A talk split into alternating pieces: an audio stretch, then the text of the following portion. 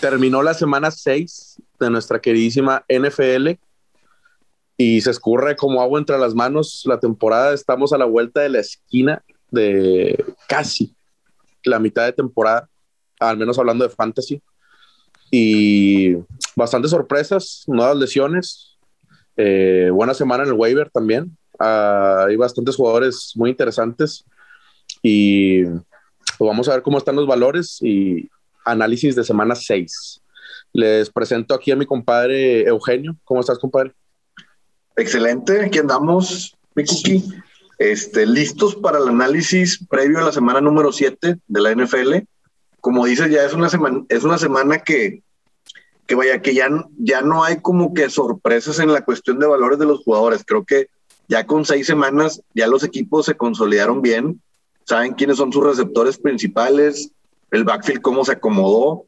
Entonces ya empieza el, el, el cómo los equipos de fantasy empiezan a hacer trades de combos, tripletes, cuartetos, todo lo que sea. Todo lo que se pueda, compadre, todo lo que se mueva y juegue. Mi compadre Mache, ¿cómo estás, hermano? Compadre, en el fantasy y en el amor todo se vale. Entonces, esos, esos cuartetos no, no suenan nada, nada descabellados.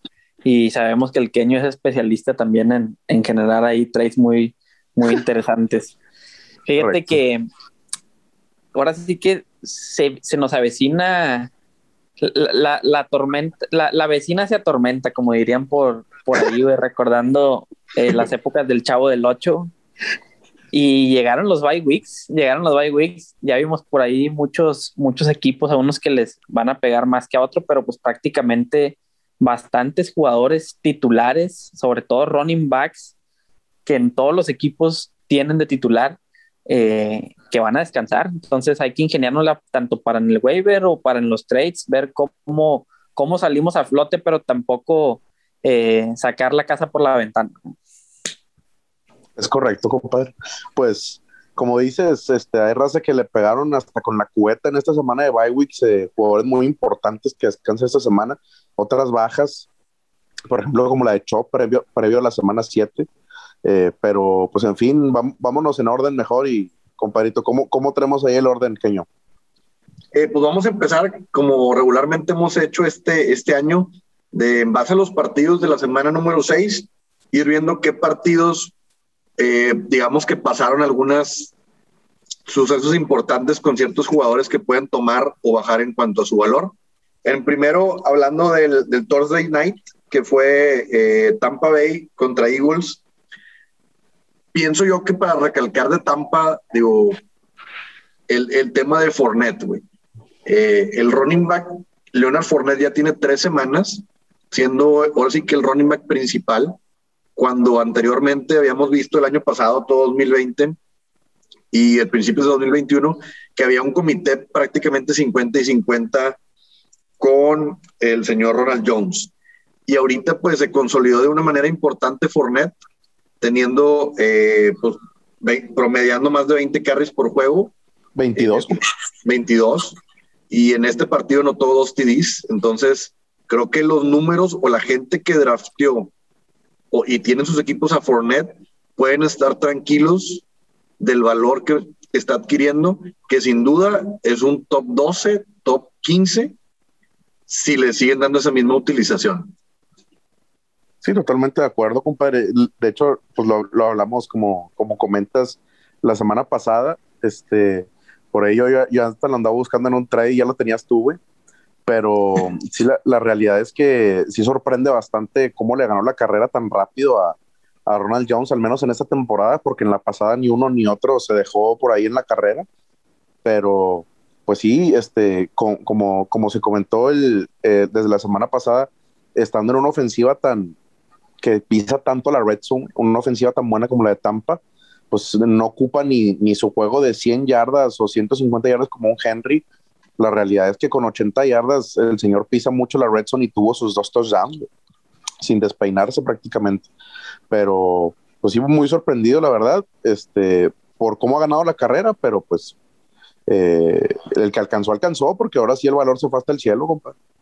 Y de, hecho, yo, yo creo digo, a lo mejor por ahí este, discreparán conmigo, pero creo que este puede ser el momento de Fournette en el que esté más caro en fantasy, incluyendo su etapa en la que estuvo con los Jaguares. O sea, creo que no, no, tengo duda por, por la ofensiva en la que está y que creo que muy claramente ya ganó la, la batalla en ese backfield y sería un error que Bruce Arians cometería si empieza otra vez a compartir la bola con Ronald Jones, porque pues ya vimos que eh, ha acompañado la productividad, ¿no? Entonces, pues todos los que tienen a Fournette, la verdad es que si pudiste ir por él muy bien, eh, yo no recomendaría pues que lo, que lo vendieran, porque inclusive ahorita dijiste top 15, queño, y a nadie nos sorprendería pues que si sigue con esa utilización, pues que inclusive termine top 10, ¿verdad? o más es que debería seguir con esa utilización, pero no tendría por qué cambiar, como dices, porque lo ha acompañado a la productividad. Ese es, ese es el, el, gran detalle. O sea, hay mucha diferencia entre, entre Fournette y Ronald Jones en ese aspecto. Y igual yo también pensaría, digo, otros pudieran decir, esa raza vendedora, pudieran decir, es momento perfecto para venderlo, porque sí, la realidad es que está muy caro ahorita.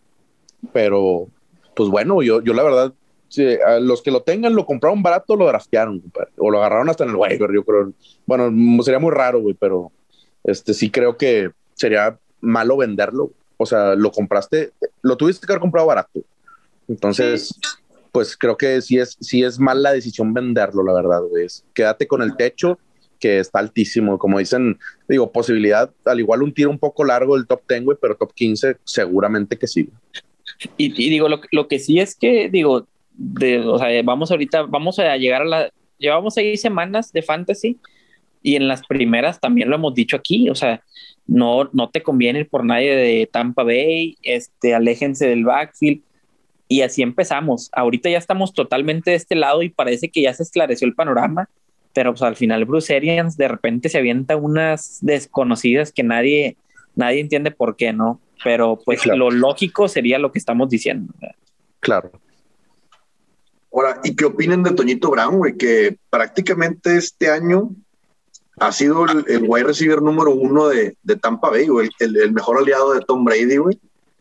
Y para nada que es, es mala opción tener a Brown como tu receptor número dos. Creo que ahorita ya es muy alineable y flex, pues ni se diga, ¿verdad? Sí, totalmente.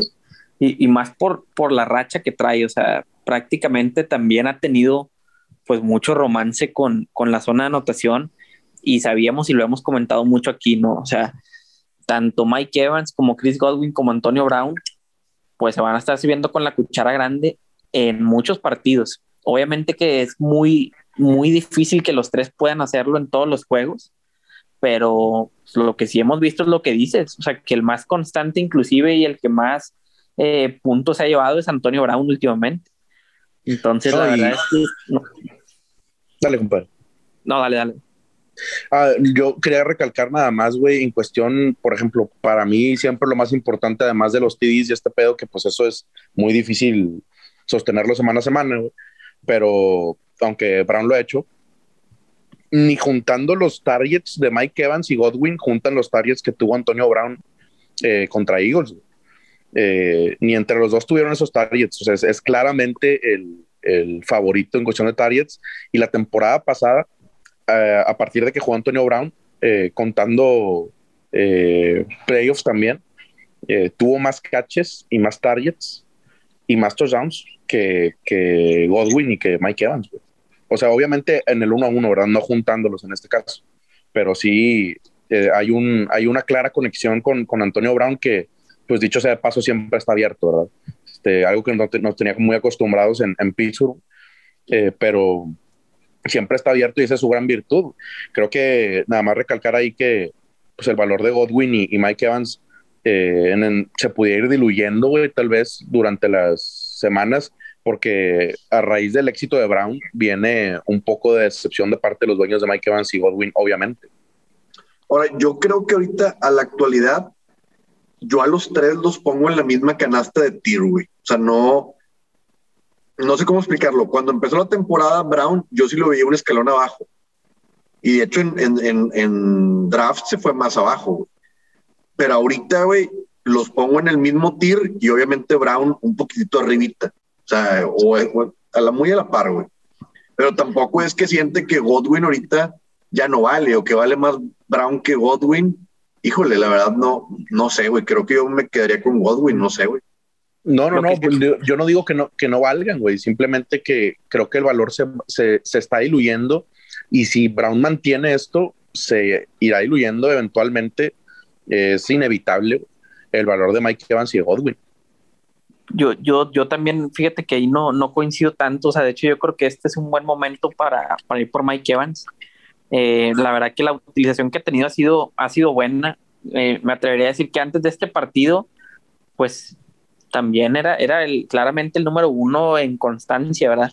Obviamente que Brown sí ha sido el más beneficiado con la lesión de Gronkowski, pero creo que inclusive es buen momento para ir por Mike Evans, por lo que decimos, o sea, es una ofensiva y Tom Brady es el que lleva más yardas aéreas en esta temporada y la verdad es que van a seguir cayendo los TDs, entonces creo que tener a estos tres receptores es redituable.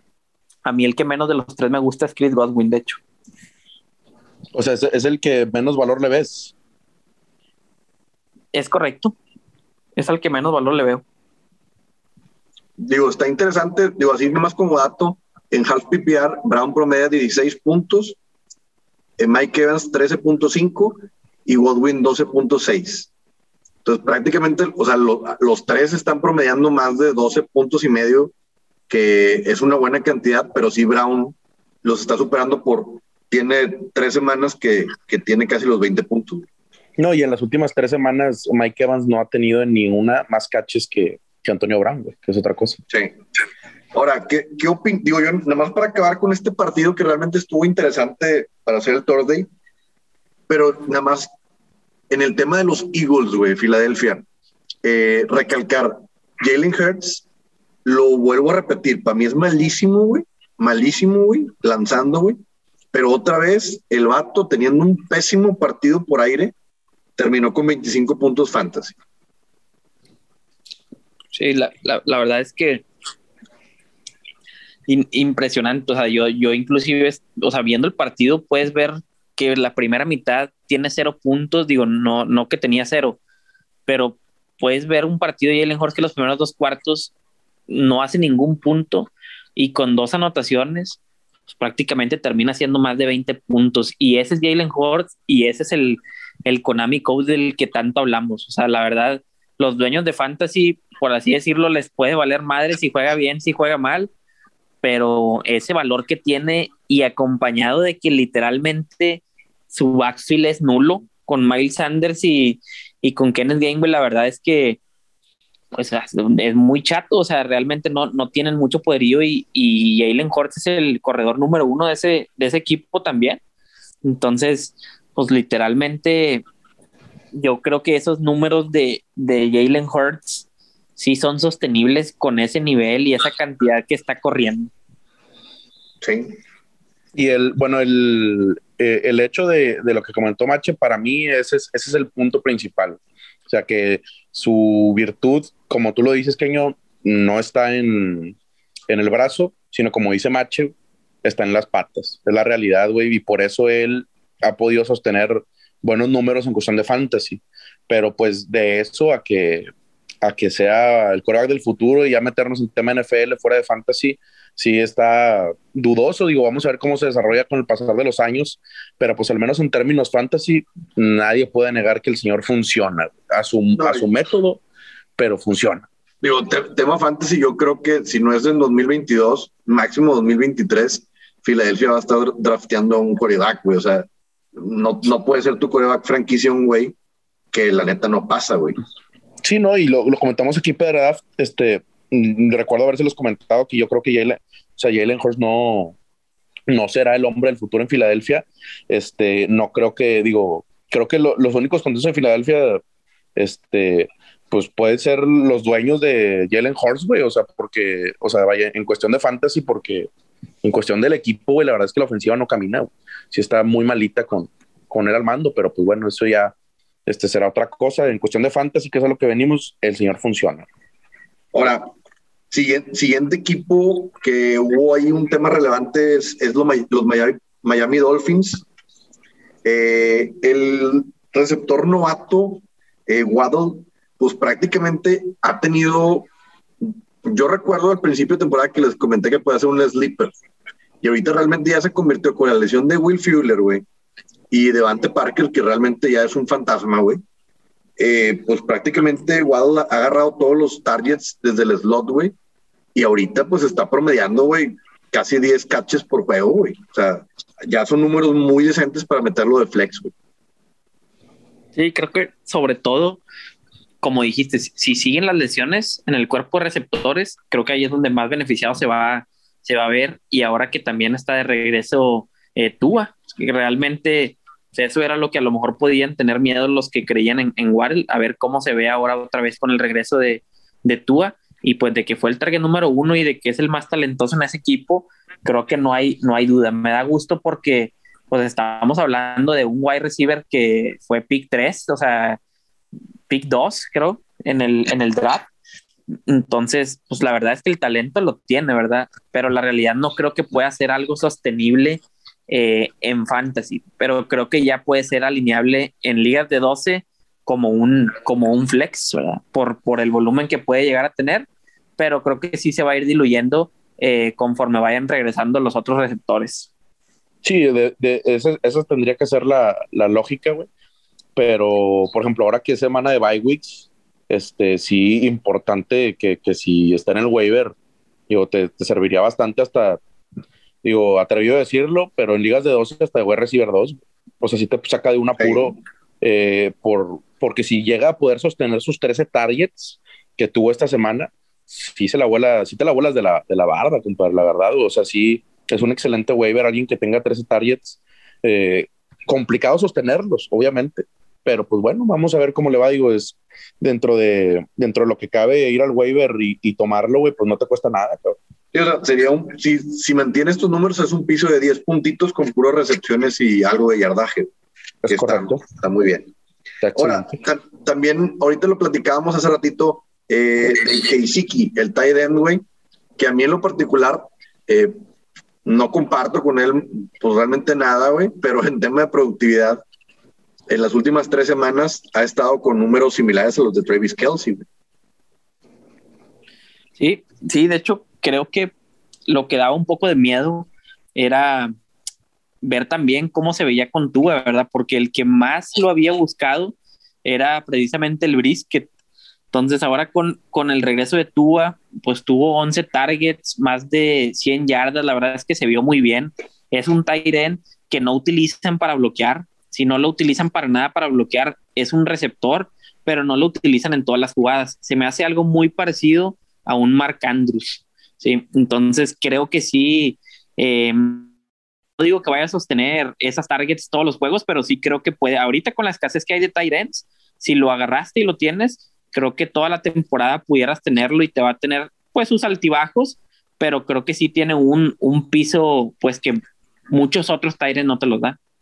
No, claro, y, y altibajos, compadre, en tight ends, digo, hasta que él sí los conoce, Waller, Kiro y quien quiera. O sea, es un, es un excelente waiver, eh, digo, el que lo tenga, si llega a seguir en el waiver, este, yo creo que también, digo, es buen momento para agarrarlo si no estás a gusto ahí con, con ello. Por ejemplo, Hunter Henry, que ha tenido ahí un poquito de éxito y todo, este, pues, güey, chequen los targets y, creo que eso es lo que hay que fijarse en, en cuestión de Tyrant. O sea, no, no tanto en de que si te hizo 20 o si no, no, o sea, los targets, güey, en cuestión, eso es más sostenible que, que el Tyrant te anotó dos veces en la semana. Y ahorita yo creo que eh, el, el, mejor es Ricky Sells Jones de los Washington que digo, como quieren targets allá anduvo, o sea, sí lo, sí lo buscaron por la lesión de Logan Thomas. Sí, sí. Se me hace que se enojó con el vámonos Ricky que tiré el, el, programa pasado y se, le, y se, le, ocurrió anotar. Es correcto. Bien, bien pegado ese, ¿eh, no? Bien pegado porque es lo una liga. Oigan, eh, Carolina, güey, creo que eh, hay tres temas que coquetos, güey. El primero que quisiera comenzar es, pues la lesión de Christian McCaffrey, güey, prácticamente ya tenía tres, tres semanas, ya cuatro semanas lesionado. Y parecía que regresaba esta semana y de repente, vámonos al injury reserve, otras tres semanas más. Entonces sí les ha de haber pegado en toda su pinche madre a todos los que tienen a Christian McCaffrey.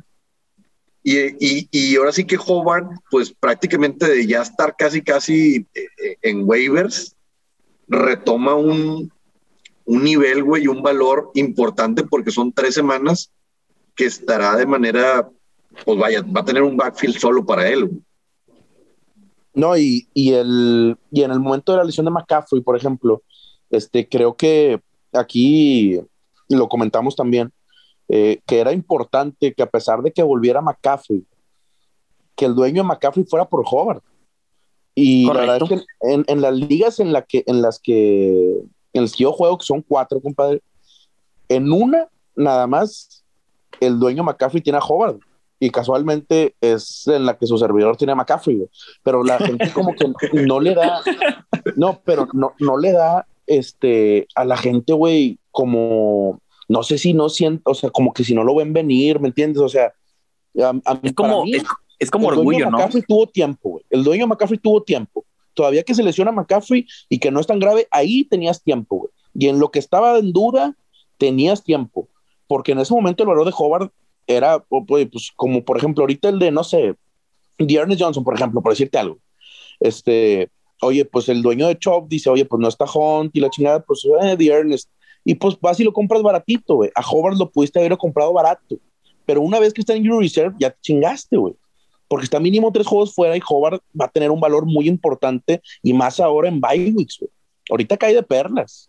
Te cae increíble ahorita, güey. Es que esas decisiones de la gente es quererse comerse todo el pastel.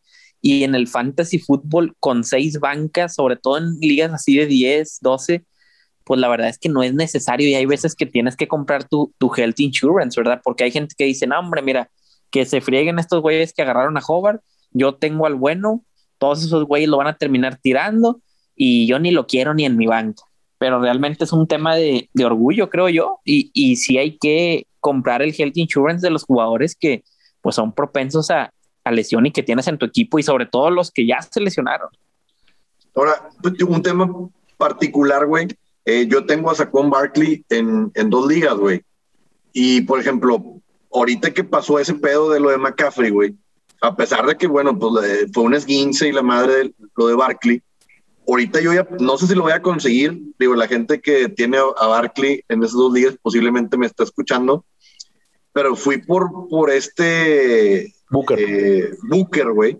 Por lo mismo, güey, porque dije, donde salga una mamada que lo pongan en Injury Reserve a Sacón Barkley, pues fue mi pick uno, güey. O sea, valgo queso, güey. Entonces, sí, quisiera conseguirlo ahorita que está un poco económico, güey, pero que a la vez, güey, pues es como ya tu segurito de que tienes el backfield de Gigantes o el backfield de Carolina y si esté quien esté, va a tener todos los carries, güey. Entonces, creo que sí conviene agarrar esa mentalidad. Güey. Y, y, creo que todavía más o sea, todavía es más recomendable y lo hemos comentado también aquí cuando son lesiones de hamstring, o sea, inclusive hasta lesiones de, de, de chamorro, o sea, en la que involucras músculo.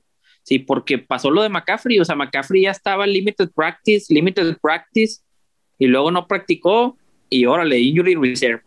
Y así es, y el que, y el que piense que son tres semanas nada más lo de McCaffrey, ok, está bien, pero ese es el mejor escenario. Ese es el mejor escenario y vamos a ver cómo empieza otra vez a entrenar. O sea, si McCaffrey, ¿qué van a hacer? O sea, si McCaffrey se pierde seis semanas, cinco, lamentablemente, pues es probable. Inclusive está hasta la posibilidad ligera de que McCaffrey ya no vuelva a jugar en toda la temporada y, y ya ha pasado con otros jugadores. Entonces, sí que es lamentable por, por los que tienen a McCaffrey, pero vamos a comprar al, al segurito ahí de, de Hobart o ver cómo le hacemos, o a lo mejor ya es más tarde o no sé qué estrategia tengan, pero la realidad es que McCaffrey lamentablemente ya entró en el grupo de los propensos a lesión. No, y, y ahorita ya se perdió tres semanas McCaffrey, güey, y se va a perder otras tres más, güey.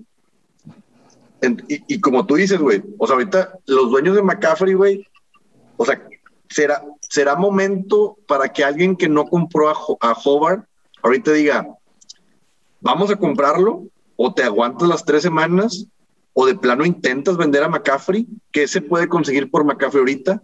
Creo que la gente que va en primero y segundo lugar de sus ligas, si pudiera pagar a McCaffrey de alguna u otra manera que no estuviera tan caro, güey.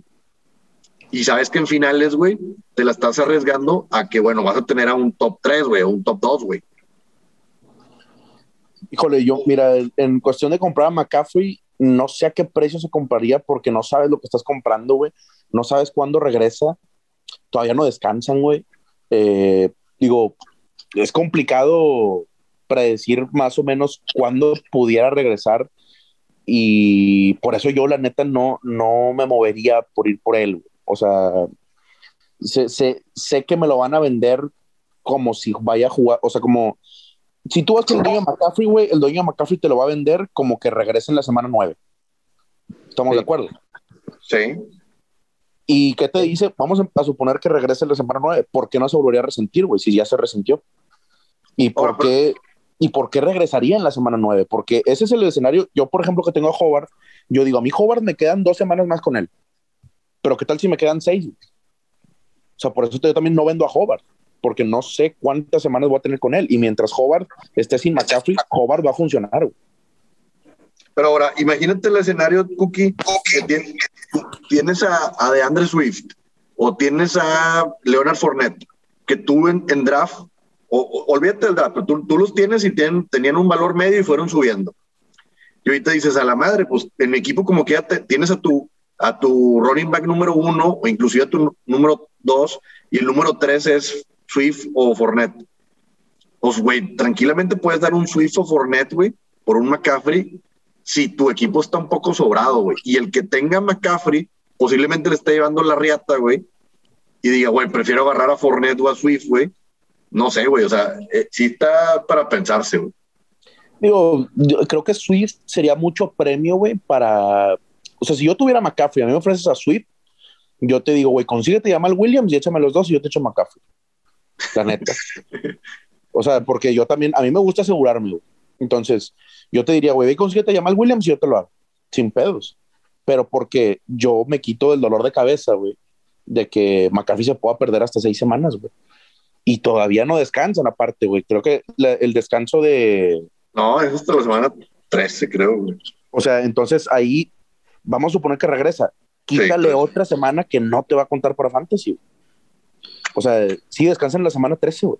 Quítale otra semana que no va a jugar, güey. Entonces, ¿qué estás comprando, güey? Y, ¿Me y- entiendes? y yo, y yo creo que ahorita, o sea, inclusive los que van 5, o sea, a lo mejor si va 6-0, sí, pero yo creo que todavía no puedes como que hacer trades para largo plazo ahorita. O sea, que siento que ahorita no es el momento para hacer trades para las finales. Siento que todavía es, es, es temprano Es muy temprano. y, y, y, y pierdes dos seguidos y otra vez te vas para abajo y, y peligras este, salir. ¿verdad? Sí, creo Digo, que y nada más como, como dato curioso también, güey. En caso de pensar en finales con McCaffrey, tiene los dos peores machos posibles, güey, en las semanas 16 y 17, güey. Va contra Tampa y contra Saints. Defensas 1 y 2 por tierra, güey. Nada más comentarlo, ¿verdad? Sí, Pues digo, yo- creo que con McCaffrey los, los, los matchups Los no importan sobran, tanto. Pero igual no es el más favorable posible. sí, sí, o sea, igual no, no, no va a ser 40 puntos, o sea, no va a ser 35. O sea, Exactamente. Ahora, vamos al siguiente tema, güey, que es el backfield de Baltimore, güey. Eh, estuvo interesante y obviamente ya sabemos de las lesiones que ha tenido Baltimore a principio de temporada. Y ahorita eh, Latavius Murray pues prácticamente se perfila o se perfiló como el running back principal. Después salió un sol, anotó, salió algo tocado y luego le dieron un TD a Le'Veon Bell que prácticamente tuvo muy poquitos acarreos, güey, pero anotó caminando. Y después, güey, ¿eh? Y, y después, y después Devonta Freeman agarra la carga prácticamente en los últimos dos cuartos de, de los acarreos, güey. Y los tres anotaron, güey. Entonces es un tema bien interesante. Yo no recuerdo de un backfield que tres corredores, o sea, los tres anotaran, güey. No sé ustedes si se acuerdan de alguno, güey. No, yo no, ni de broma me acuerdo, compadre, pero pues sí, interesante saber que por ejemplo, ¿qué, hubiera pasado, no sé, güey, si, si no se lesionaba el Ectevius? O sea, tal vez Leitevius hubiera tomado un, un, valor un poco importante, pues era quien estaba liderando el backfield y sale tocado. Y a raíz de esto vienen Devonta Freeman y Le'Veon Bell, güey, que Devonta Freeman de hecho tiene más corridas que Le'Veon Bell y fue mucho más efectivo que Bell. Bell tuvo ocho corridas y 18 yardas nada más, güey. Y Devonta Freeman tuvo nueve corridas y 53 yardas. O sea, es, es complicado descifrar el, el backfield de, de Ravens en este momento, pero si yo me tuviera que cargar por ir por alguien o así, yo iría por Latavius Murray. Por Latavius. Sí, sí, creo que sí. es el único que creo que es el único que pudiera tener valor, o sea, la verdad yo no si a Tyson Williams que era el, era mi gallo, bueno, no era mi gallo, pero era el que más me gustaba, digo, por ser alguien alguien novato. Pero el que me diga que Devonta Freeman eh, va a volver como en sus buenos tiempos a liderar un backfield y que va a ser prolífico en fantasy, pues la verdad es que no, no le creería y tampoco el que me diga que un Bell va a volver a sus andadas. La verdad es que el único que le veo posibilidad de establecer algo ahí interesante en un mediano plazo, eh, creo que es Leitevius, y aún así no, no, no, me encanta, ¿verdad? Porque creo que entre los tres, cuatro, eh, se pueden estar como, pues, nulificando, ¿no? Sí, o sea, ahí yo creo que aplica eh, Freeman y Le'Veon Bell para alguna, alguna persona que de plano tenga varios descansos no tenga quien meter y no quiera comprar a nadie y pues lo, agarra uno de esos güeyes. Pero como que ya siento que hay mejores en el waiver que, que los, los de Baltimore. Correcto. Sí, claro. Eh, otro tema es el backfield de los Chiefs, que con la lesión de Clyde, pues prácticamente eh, ahorita Darrell Williams agarró la titularidad y vaya que se vio muy bien, güey. Tuvo más de 20 toques, güey. Eh, anotó, se vio, se, vio incluso mejor que Clyde, güey. O sea, no, no, sé si fue la circunstancia del juego, eh, pero vaya, en tema de productividad se vio muy bien. Y, y, creo que es, pues, de lo que también veíamos como algo probable, ¿no? Porque creo que lo que hemos hablado mucho es que, pues, Clyde no ha dado los kilos en Chiefs y que tampoco hemos visto que sea un, un corredor eh, que sobresalga en atributos sobre los demás, ¿verdad? Entonces, la verdad que no me sorprende en lo absoluto, o sea, que Darrell Williams se haya visto bien, que se haya encontrado dos veces con la zona de anotación. Yo creo que esa fue su mayor ventaja, ¿verdad? Que, que pudo anotar dos veces, lo cual creo que obviamente no, no, es, no es algo sostenible en cuestión de TDs con, con Kansas City, eh, pero, pero bien, o sea, digo, creo que la gente que tiene a, a Darrell Williams, o sea, es alineable en cada, en cada partido porque pues va a tener volumen. Digo, no va a ser muy buscado por, por el juego aéreo, pero pues va a tener volumen y también es probable que los, los acarreos en zona de gol ellos, él se los lleve. Sí, no, y, y, la verdad es que 21 carries, yo creo que ni aunque hubiera estado sano Clyde, compadre. O sea, ni a Clyde se los dan esos. Sí, sí son, es muy buena cantidad de carries y además sus, sus tres recepciones este, tuvo el señor Darrell Williams.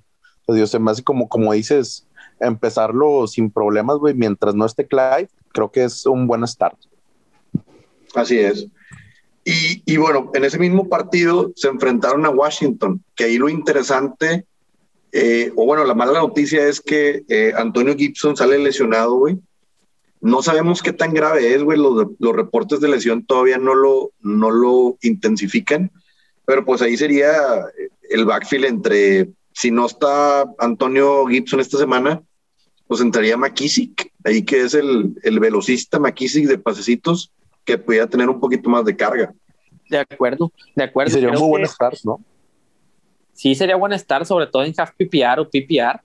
Eh, yo que tengo a, a, Gibson en dos ligas, la verdad es que ese tema de la lesión sí, sí me tiene algo preocupado. Digo, obviamente alineado también a que a que tuvo un fumble, tuvo un fumble, ya es su tercer fumble de la temporada. Digo, la realidad es que en cuestión nivel, en cuestión Ron Rivera, no creo que esté tampoco muy contento. Digo, además, no, no nada más con Gibson, sino con su ofensiva en, en general.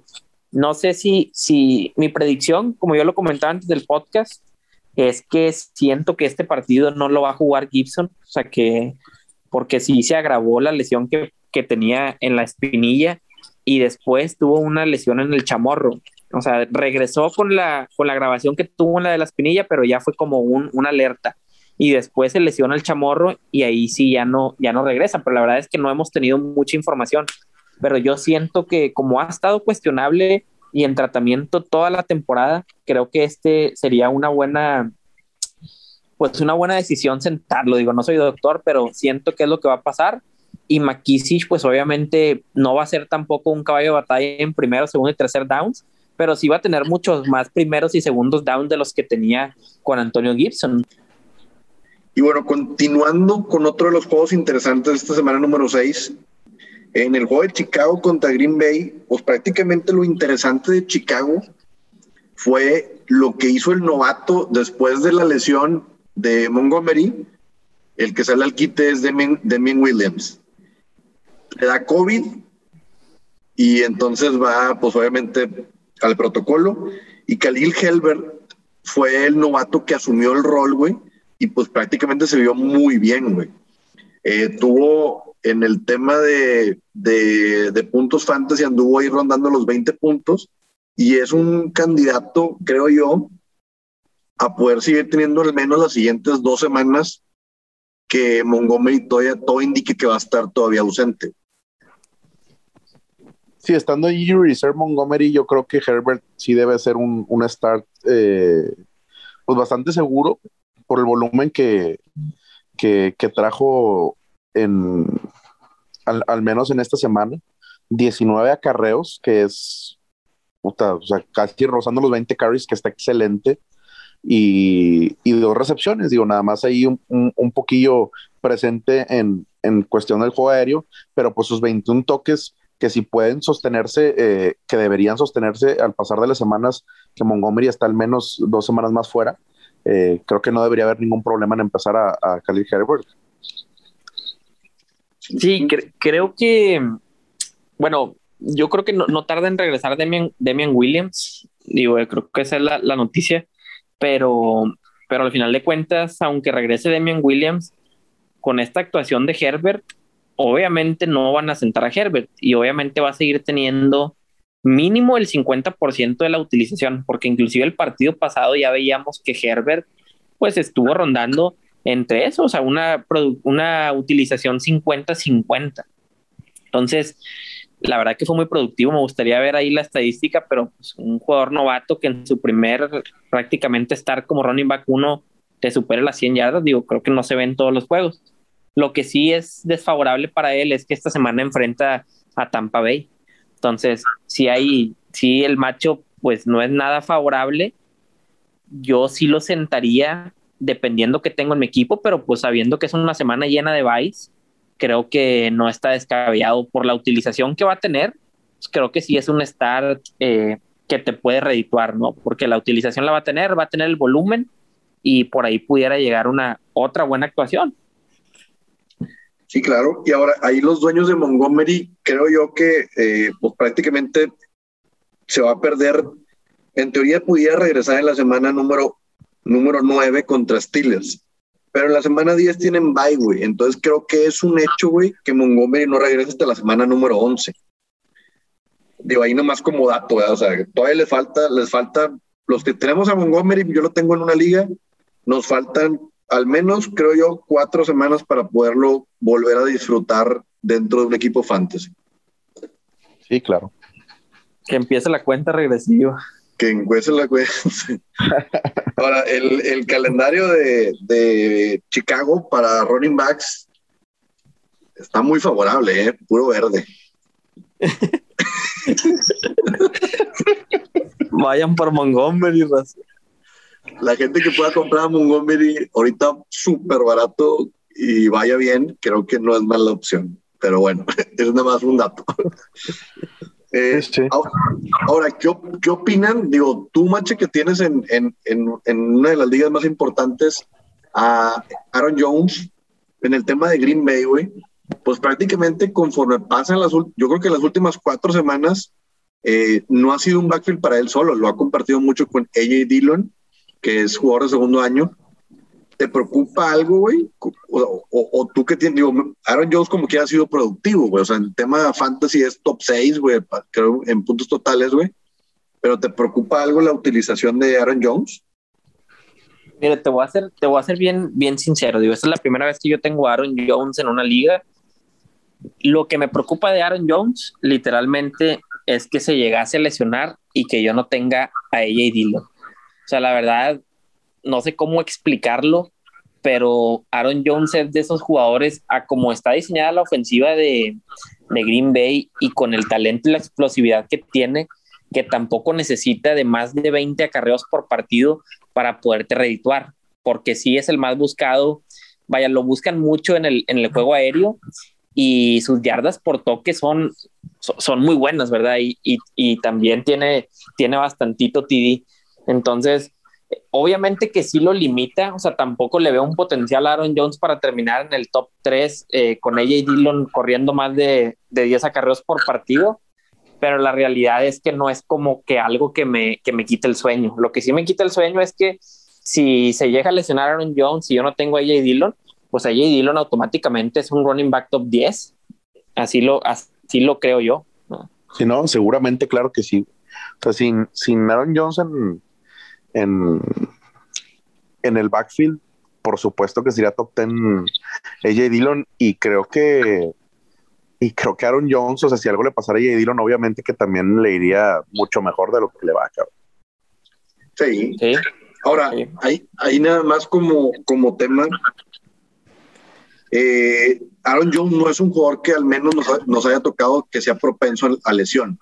O sea, yo no me acuerdo así de Aaron Jones que haya tenido más de una lesión, así que se pierda semanas. Eh, no recuerdo, tampoco es como que lo tengo súper monitoreado, pero en los últimos cuatro años creo que Aaron Jones no ha sido muy propenso.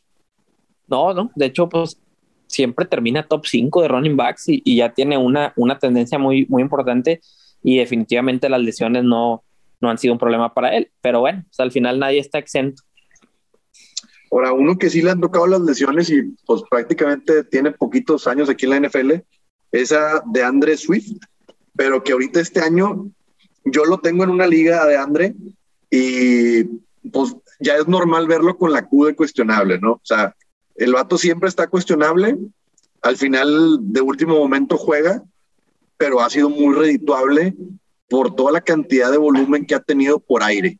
Por tierra, está bien interesante, pero vi un dato que de los puntos fantasy que, que, que, tiene de Swift en este año, tiene más porcentaje de puntos generados por aire que por tierra, cuando el vato pues es un corredor, güey. Entonces ahí nada más para que, o sea, en tema de, de eficiencia eh, terrestre, pues no, no ha tenido, pero pues por aire, pues tiene cinco o seis catches por juego, que eso te genera bastantes puntos y yardas. Sí, no, y, y es el, es como la virtud de Swift, o sea, que creo que si no estuviera involucrado en el juego aéreo, la verdad es que yo creo que hasta dudaría de empezarlo de flex porque sí su productividad en, por tierra es bastante pobre. Por ejemplo, esta semana contra Cincinnati, que como quiera, digo, dicho sea de paso, es defensiva top 10 por tierra este año, ¿verdad? Digo, nada más así recalcando que no es cualquier defensa por tierra. Eh, DeAndre Swift tuvo 13 corridas y solo corrió 24 yardas. O sea, promedió 1.8 por acarreo, que es bastante, bastante bajo. Pero, por ejemplo, en catches, como tú lo dices, tuvo 5 catches y 43 yardas. O sea, que promedia casi sus 10 por, por catch. Entonces, es ahí donde está el, el valor de DeAndre Swift, que mientras él juegue y, y Lion siga siendo una basura y siempre vaya abajo en el marcador, siempre estarán los catches de Swift. Entonces, tiene un muy buen piso, güey, en cuestión de fantasy. Sí, así es. Sí, de, sí, de hecho, pues de, de Swift creo que también lo que le ha ayudado y creo que es positivo, que también en, en línea de gol pues, ya lleva como que, aunque no sea muy, que no tenga muchas yardas, eh, ya tiene tres touchdowns en lo que va de la temporada por tierra. Sí, sí. Y, y Jamal Williams, la realidad es que semana a semana vemos que se va diluyendo su, su valor fantasy. En, en, esta vimos una utilización de pues, un 75-25. O sea, creo que inclusive estamos hablando de dos semanas más de Yamal que tenga esta tendencia y pudiera ser hasta considerado para tirarlo al waiver a los que no les gusta la estrategia de, tener por ahí a un backup interesante. Para mí no lo deberías de tirar, pero sí hay mucha gente que con estas actuaciones pues ya lo está considerando. Sí, claro, y no, y, cinco toques de Jamal Williams, güey, contra 18 de DeAndre Swift, perdón. Sí, no, sí estuvo ya, o sea, ya se vio muy cargado.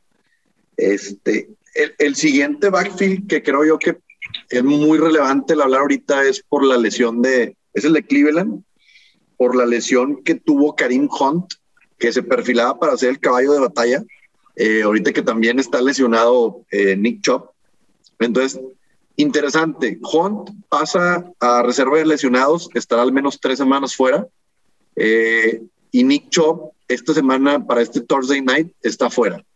Entonces, los que entran al ruedo es el señor Ernest Johnson, que lo conocen solamente en su casa. Correcto. Y eh, Felton, que, supongo yo que es un novato, güey. Este, pero el cuate pues ha tenido cero carries a lo largo de toda su temporada. Sí, sí. No, y, y de hecho, hasta Ernest, este, ni siquiera ha estado muy involucrado en, el juego terrestre. Ahora que no estuvo Chop, tuvo solo un carry, güey. Eh, solo un acarreo en, en, el juego contra Arizona. Digo, también es importante recalcar que el Game Street del juego se da muy distinto cuando pues vas perdiendo por palizas del segundo cuarto, ¿verdad? Pero, pero Hunt tuvo sus 14 carries y, y Johnson uno. Ahora, estando Hunt fuera de circulación, Chop descartado también.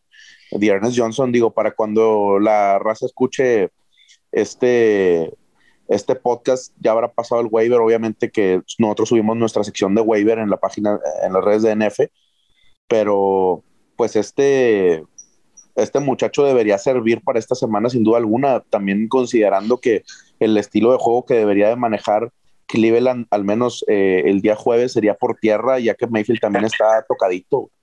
Entonces, eh, pues el backfield para él solo. Ahora sí, este, el único que le puede competir es un novato que no ha tenido ni un carry en la NFL eh, creo que la mesa está servida para que Dearness Johnson pueda hacer su juego de jodido de doble dígito. Y ahora, ahí se me hace importante comentar, yo en, lo personal, viendo el, panorama de las lesiones, ahí nada más para recalcar, eh, la de Karim Hunt es mínimo de tres semanas porque ese es el mínimo eh, para los que entran a la reserva de lesionados, pero se espera que sean seis semanas, ¿sí? Y, y puede estar rondando ahí entre, 6, 5, 7. Entonces, a mí se me hace muy buen momento ahorita que inclusive no va a jugar Chop para ir a buscarlo en un trade, para buscarlo en un trade. Sí, porque la realidad es que Nick Chop, eh, cuando la estimación es que pueda regresar la siguiente semana, este era complicado que jugara porque pues era semana corta, juegan el, el jueves, pero es buen momento para buscar a Nick Chop porque su utilización por aire puede ir incrementando y obviamente que pues el piso que va a tener por, por tierra va a ser demasiado alto, ¿no? Entonces creo que sí es buen, buen momento para ir, ir a ofertar por, por Nick Chubb, porque inclusive cuando regrese Karim Hunt de la lesión, veo, no veo a un Karim Hunt que regrese eh, inmediatamente al papel que tenía ahorita. Creo que obviamente lo va a ir retomando, es una pieza clave en esa ofensiva, pero podría agarrar todavía mayor confianza Nick Chubb en los terceros downs. Y bueno, siguiendo con el siguiente eh, equipo o partido que estuvo, pues vaya, coquetón. Eh, Dallas contra Patriotas, güey, que Patriotas, pues la verdad que estaba dando la campanada, güey, es un equipo que casi no genera puntos, güey.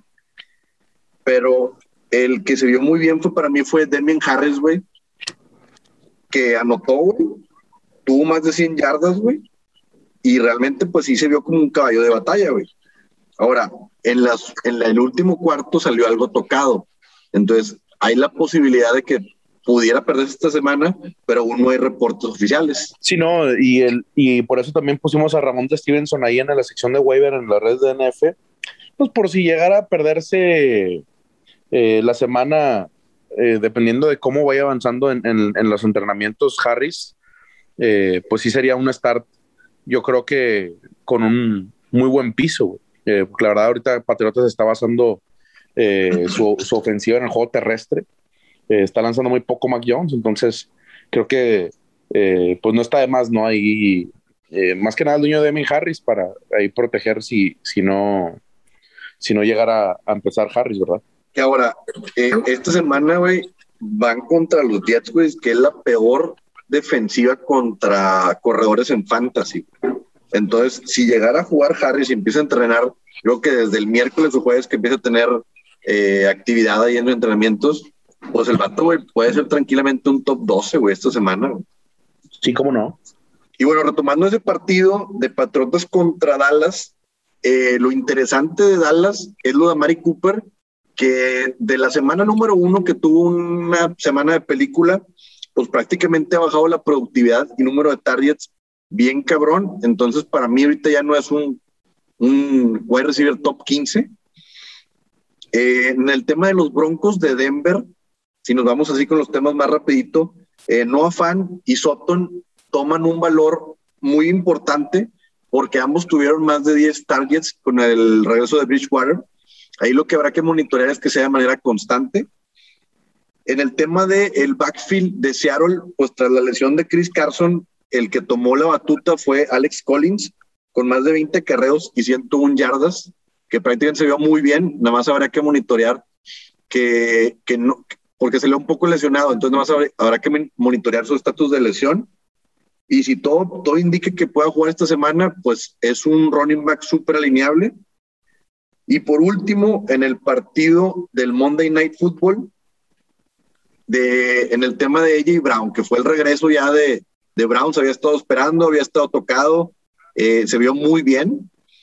Y pues bueno, recalcar también que en, en ese mismo partido, Stephon Dix, de ser un wide receiver que se había ido en todos los drafts, como el wide receiver número 3 o incluso número 2 o 4, andaba entre el 2 y el 4, pues realmente no había andado. Y ahorita esta, esta semana tuvo, bueno, el half tuvo 19 puntos, anduvo rondando ahí los 20 puntos.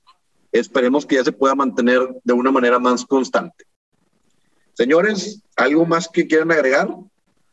Eh, no, compadre, yo creo que lo has dicho todo como en un minuto, y se me hace lo más ideal para cerrar este programa, que si bien ha sido un poco inusual, güey, por problemas técnicos, creo que estamos todos satisfechos, güey, con, con nuestros equipos fantasy y desearle lo mejor a la raza también con, con estas bye güey, que a todos nos están dando esto con la cubeta, pero pues aquí es donde se ve quién, quién sí le sabe mover y quién no, ¿verdad? Sí, claro. correcto. Me, me, gustó mucho tu desempeño, Keño. Eh, al final del, del, podcast, yo creo que el siguiente ya te lo avientas tú solo, güey. no, estuvo excelente, güey. Había oído aquí unas fallas técnicas y ya, este, era insostenible, güey, esta señal. no, compadre, pues nada más despedirnos, que nos sigan en nuestras redes, eh, arroba DNF-fantasy, eh, la casa con la jefa dentro 5-1, nada más para recalcar, arroba cookie-nfl. Y eh, pues es todo, Recita. Mucha suerte en sus matchups. Y les mandamos un abrazo. Muchas gracias por escucharnos. Saluditos. Saluditos, Raza. Saludos, Recita.